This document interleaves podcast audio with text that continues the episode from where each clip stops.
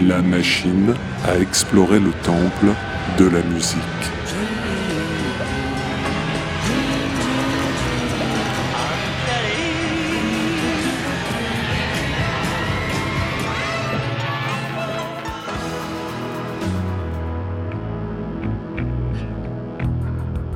Les titres phares des artistes méconnus, les titres méconnus des artistes phares.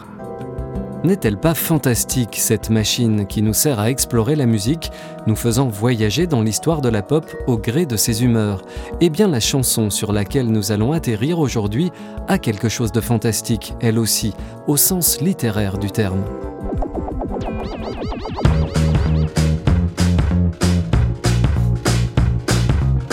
Année 1995, chanson La Nacelle, artiste Hugo.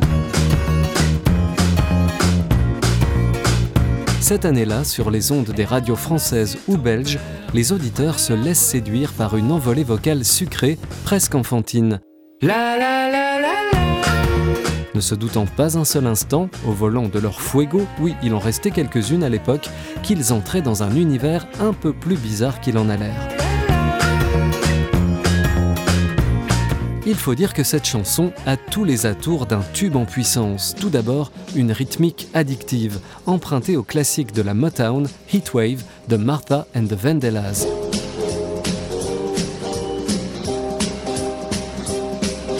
Ensuite, une mélodie accrocheuse, servie par une voix agile, et puis ce gimmick vocal irrésistible.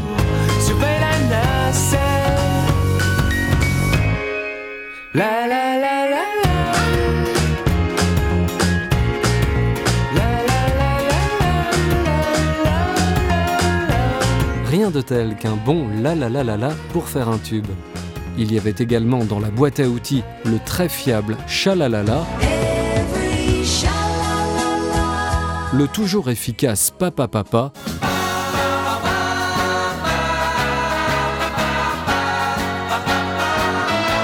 ou le plus périlleux Zai Zai Zai Zai. Mais Hugo a opté pour l'indémodable La La La La La. Les radios diffusent donc cette nacelle en 1995, pensant offrir à leurs auditeurs une mélodie naïve et inoffensive. Mais derrière cette douceur se cache une étrange amertume. Des images surréalistes, presque lynchiennes, parsèment le texte de la chanson, comme cette grand-mère qui a ramassé ton père près de l'abreuvoir. J'ai parlé à la grand-mère,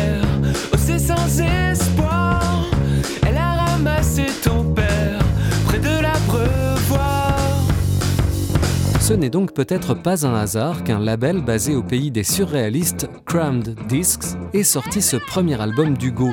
Son fondateur, le belge Mark Hollander, aux manettes du projet Aksak Maboul, est plus habitué aux expérimentations, mais il adhère à cette fausse pop sucrée teintée de bizarrerie. Devant la cabane en bois, je compte sept pas en direction du sud-ouest et là j'aperçois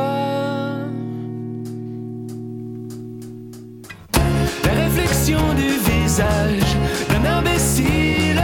Derrière la console d'enregistrement de l'album La Formule, le magicien et le musicien et réalisateur français Bertrand Burgala, qui va user de son légendaire savoir-faire pour mettre cette nacelle en orbite.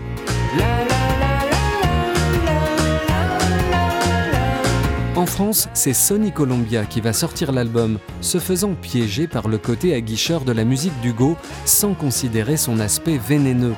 Sony place alors le jeune chanteur français en première partie de la star de son écurie, Pascal Obispo. Son public est abonné aux Bluettes, à entendre qu'il est tombé pour elle, qu'elle compte plus que tout au monde, Hugo lui sert des pluies de météores ou des abeilles dans l'eau rouge du bain. Le fossé est trop grand pour faire entrer Hugo dans le club de la chanson française mainstream, celui des enfoirés. Le chanteur nantais continuera sa carrière à la marge de l'industrie. Il a d'ailleurs sorti un album en 2020 sous son nom complet, Hugo Chastanet, simplement sa voix et sa guitare, bien accrochées à une nacelle décidément au-dessus de la normalité.